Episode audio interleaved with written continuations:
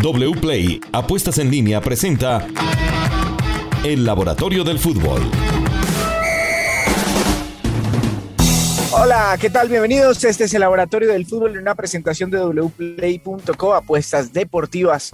Como siempre, llevándoles lo mejor del fútbol visto de otra manera, con un gran equipo. Hoy empezamos con Sofía, que nos tiene fútbol colombiano porque estamos llegando ya a la mitad del campeonato y esa mitad es muy importante para aquellos que están colgados, pero también para los que están metidos, porque unos tienen que asegurar su lugar dentro de los ocho y los otros a arañar a ver quién se cae.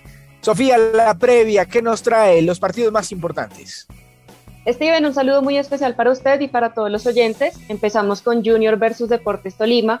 Por el lado del Junior, le cuento que de sus últimos 10 partidos, el equipo barranquillero ha entrado más veces al área rival que su contrincante en la mitad de estos, y también en 5 de los últimos 10 ha logrado generar más goles esperados que sus rivales. Como dato, le cuento que en promedio por partido Junior logra 53.2 pases en el último tercio con un porcentaje de acierto del 68.4%. Con respecto al Deportes Tolima, que no está en su mejor momento, en 9 de sus últimos 10 partidos Tolima ha registrado más jugadas de gol que sus rivales sin embargo, en apenas dos de estos nueve partidos, Tolima ha conseguido la victoria. En apenas dos de los últimos diez partidos, Tolima ha tenido un mejor porcentaje de efectividad que sus rivales. Entonces ahí explica por qué el equipo de Hernán Torres no está ganando. Lástima, lástima, pero todavía tiene camino el Deportes de Tolima para, bueno, pelear por meterse entre los ocho. ¿Algún dato más de la fecha? Pues vamos a destacar a Julián Quiñones del Deportes Tolima, que la fecha pasada fue uno de los mejores jugadores el, defensor central fue el que más duelos totales ganó, fue también el que más duelos aéreos ganó y fue el que más balones recuperó. Entonces llega Julián Quiñones en un buen momento a enfrentar al Junior de Barranquilla. Y ahora vamos a hablar de la parte B del fútbol colombiano, que es la Copa, no porque sea menos, sino porque, bueno, tenemos menos actividad de la Copa. Y vamos a hablar con Luis Alejandro de los partidos que tuvimos esta semana, Luis Alejandro, y que nos dejaron muchos datos para contarle a nuestros oyentes. Eh, hola Steven, sí, saludo especial. Tuvimos dos partidos muy interesantes de semifinales. El primero que fue Independiente Medellín contra Millonarios, un Independiente Medellín que llegaba llegaba mal a pesar de la victoria contra Santa Fe y a pesar de su derrota el partido del Independiente Medellín no fue tan malo, no registraba un promedio de posesión tan bajo Millonarios desde el partido con Fluminense el 2 de marzo, el 60% fue para Medellín de posesión, 40% para Millonarios. Sin embargo, la falta de profundidad en Medellín quedó ilustrada cuando analizamos las entradas al área rival con balón dominado. Los dos equipos tuvieron la misma cantidad, 13, a pesar de que Medellín tuvo 20% más de posesión. Y el problema de, remates del Medellín también se hizo muy evidente. Solamente tuvo tres remates al arco de los 15 que registró en total. Para ilustrar lo poquito que fue eso, Luis Carlos Ruiz de Millonarios tuvo cuatro remates, remates de los cuales cuatro fueron al arco. Entonces Medellín jugó bien, pero fue muy poco efectivo. Millonarios también jugó bien y además la metió, entonces logró una victoria 2-0 muy importante para lo que será la vuelta en Bogotá. ¿Se comportaron parecidos los equipos en Copa a como se comportan en la liga, Luis? No, realmente no, porque Millonarios es el equipo con una posesión promedio más alta de toda la liga. Eh, pero Medellín sí se ha asemejado a lo que quiere David González. Eh, Medellín ha cambiado el semestre pasado, ha pasado a ser el octavo equipo con más posesión a ser el segundo. Entonces le quitó la pelota a Millonarios, un Millonarios que está acostumbrado a tener la pelota, pero eh, la efectividad que hemos hablado mucho acá, que ha sido un problema para Millonarios, en este caso fue un, un plus que se reflejó convirtiendo pues dos de sus cuatro jugadas de gol. Muy bien, Luis. Vamos de Colombia ahora a Europa a hablar de los colombianos. Tenemos una gran cantidad, una cuota muy importante de colombianos en la Champions League.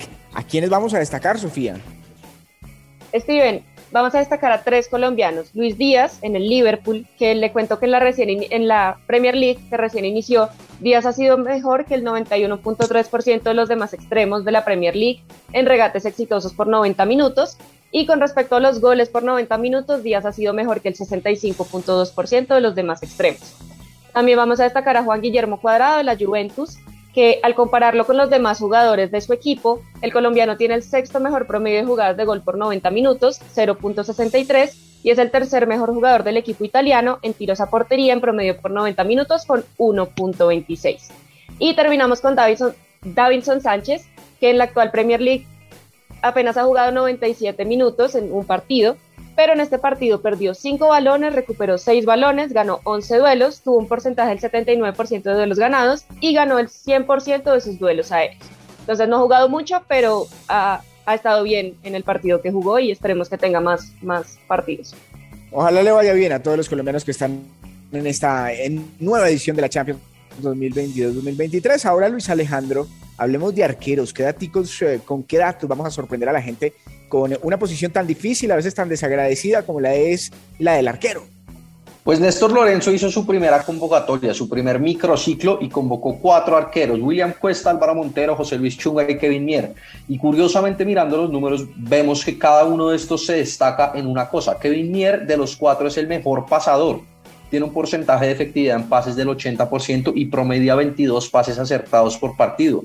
El mejor atajador es Álvaro Montero, que tiene el porcentaje de atajadas más alto, con 78%, en este semestre tiene de 82%, siendo el más alto, y además es el arquero con la valla invicta de todo el 2022, con más vallas invictas, con 23. José Luis Chunga también es un gran atajador, sobre todo de reflejos.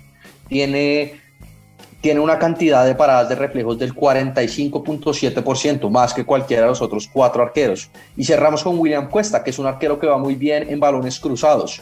Eh, de los cuatro arqueros convocados, es el arquero que más intercepciones acertadas tiene, con un 92%. Entonces son cuatro arqueros de todos de muy buen rendimiento, cada uno tiene una característica en la que sobresale, pero vamos a ver con cuál se decanta eh, más adelante Néstor Lorenzo para ser parte de los amistosos. Muchas gracias Luis Alejandro. Bueno, y ahora cerramos con Juan Pablo que nos trae emociones, porque es que uno se emociona cuando gana plata, eso sí, en wplay.com. ¿De qué manera vamos a ganar plata durante estos días, Juan Pablo? Bienvenido. Steven, abrazo muy especial para usted, para todos los oyentes de Caracol Radio. Arranca la jornada 9 del fútbol colombiano y le voy a dejar un partidazo que tenemos destacado en wplay.co. Junior frente a Tolima. Junior está pagando 2.05, está pagando el doble. Si usted apuesta 100 mil pesos, se puede ganar 200 mil pesos con el triunfo del Junior de Barranquilla. El empate tiene una cuota de 3.10 y el triunfo de Tolima, que no viene muy bien, paga cuatro veces en wplay.co. Y como estamos hablando de partidos destacados, esta semana que viene vamos a tener Copa Suramericana y Copa Libertadores. Voy a arrancar con la Copa Suramericana que tiene a Independiente del Valle, favorito, paga 1.75 y se enfrenta a Melgar, que paga 4.75. Y en la otra llave de Copa Suramericana, Atlético Goyenense frente a Sao Paulo. Acá el visitante es el favorito, es Sao Paulo que paga 2.50, mientras que el equipo local Atlético Goyenense paga 2.95. Y terminamos con el repaso en la Copa Libertadores y las semifinales, en donde tenemos tres equipos brasileros y uno argentino. Atlético Paranaense se enfrenta a Palmeiras, que quiere seguir consolidándose en el torneo más importante de Sudamérica. Es favorito Palmeiras, paga 2.25 y Atlético Paranaense que juega de local 3.40. Y en la otra semifinal, Steven, Vélez Arfiel paga 3.95 frente a un Flamengo que es totalmente el favorito, paga dos veces y está jugando de visitante. Estos son los partidos y las apuestas recomendadas para que ustedes se diviertan y ganen dinero en wplay.com. Hombre, pues bien, ahí está. La manera de ganar y de divertirse en wplay.co es muy fácil registrarse y es más fácil todavía apostar. Nos vamos, gracias por estar con nosotros. Es el Laboratorio del Fútbol que regresará en ocho días, como siempre, con Wplay y todo este equipo.